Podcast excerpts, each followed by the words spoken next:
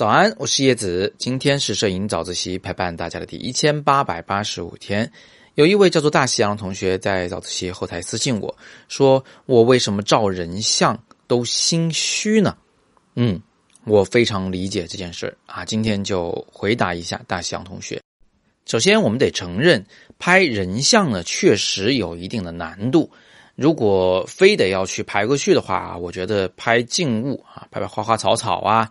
啊，包括拍一些这个风景，因为它基本上也是静止不动的啊，抓把握一个大的时机，然后慢慢调好那个参数去拍就行了。所以这都算是相对容易的，至少那个风景或者是那个物体它本身够美的时候，给别人看，别人也都会觉得挺美。但是拍人呢，确实是有难度。这个难度主要是来源于两个方面。第一个方面就是从这个被拍的人而言。他们可能没有学过摄影，他也不懂什么构图、光线、色彩。但是当他看到自己的脸出现在画面中的时候啊，他是非常敏感的，他是非常容易发现照片中的缺点和问题的。哎，我皮肤不好，哎，你怎么把我拍的颧骨这么高？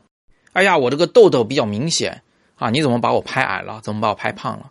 像这样挑自己的毛病啊，真的是非常容易挑出来。啊，换句话说呢，就是人们对自己或者对人这种动物啊，它通常有着非常敏锐的观察能力，所以呢，很容易挑出你照片里的毛病。这个毛病挑多了，摄影师当然就没什么自信了，就会觉得拍人就是很难的一件事儿啊。呃，我又怕被喷、被批评或者是被嫌弃，啊，自然而然这个心态上呢就会有点为难情绪。然后第二个这拍人像难的地方呢，是在于拍人，它不仅是。就是对一个静态事物进行摆弄和拍摄，啊，你要去捕捉这个人的，比如说好的神态、动作，你还要跟他有言语上的啊一些沟通交流，你要引导他。这个引导还挺讲究，如果是讲的太生硬了，别人会更尴尬，是吧？更僵硬。但讲的太软了，又怕别人听不懂。那除此之外，其实人像照片还包括啊什么服饰好不好看呢？这个头发那个造型做的对不对呀？啊，还有他的这个妆容对不对呀？等等等等，它这个维度比较丰富，方方面面都要考虑周全，确实也不容易。所以基于以上两点原因，拍人像摄影在入门时非常容易受挫，啊，然后没什么自信，这样的话呢，就容易导致拍人心虚。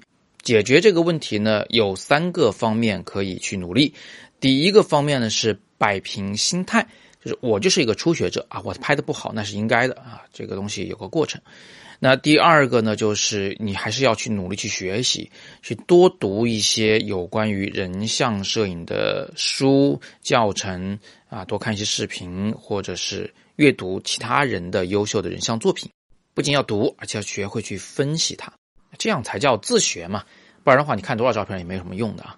第三个努力的方向呢，就是找模特的时候可以留意一下，要么就找那种关系特别好的朋友来当您的模特，嗯，这样的话，人家知道你什么水平，也不会嫌弃你啊。大家就当玩了，一边玩一边练，一边拍着，然后请对方来给您的拍的照片提点意见啊，看看他到底不满意在哪里，一起改进嘛。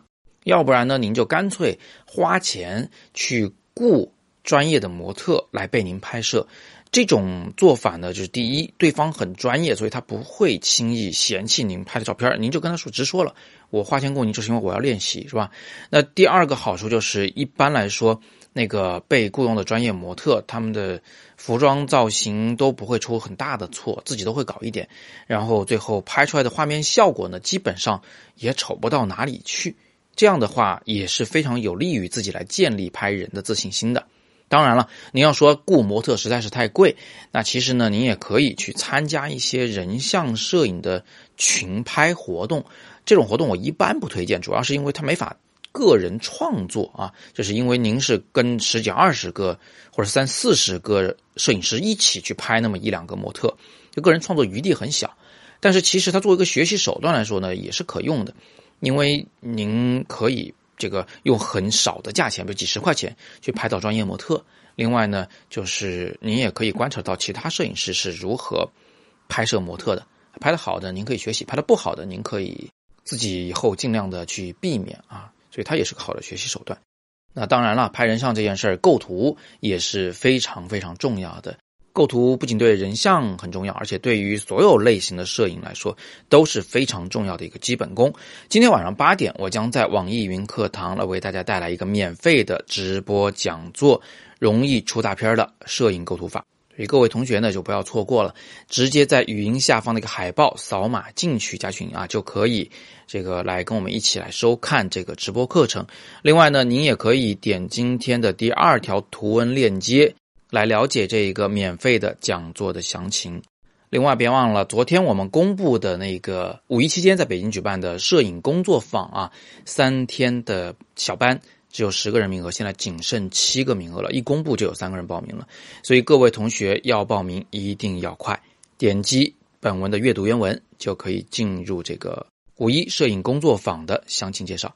今天是摄影早自习陪伴大家的第一千八百八十五天，我是叶子，每天早上六点半微信公众号摄影早自习不见不散。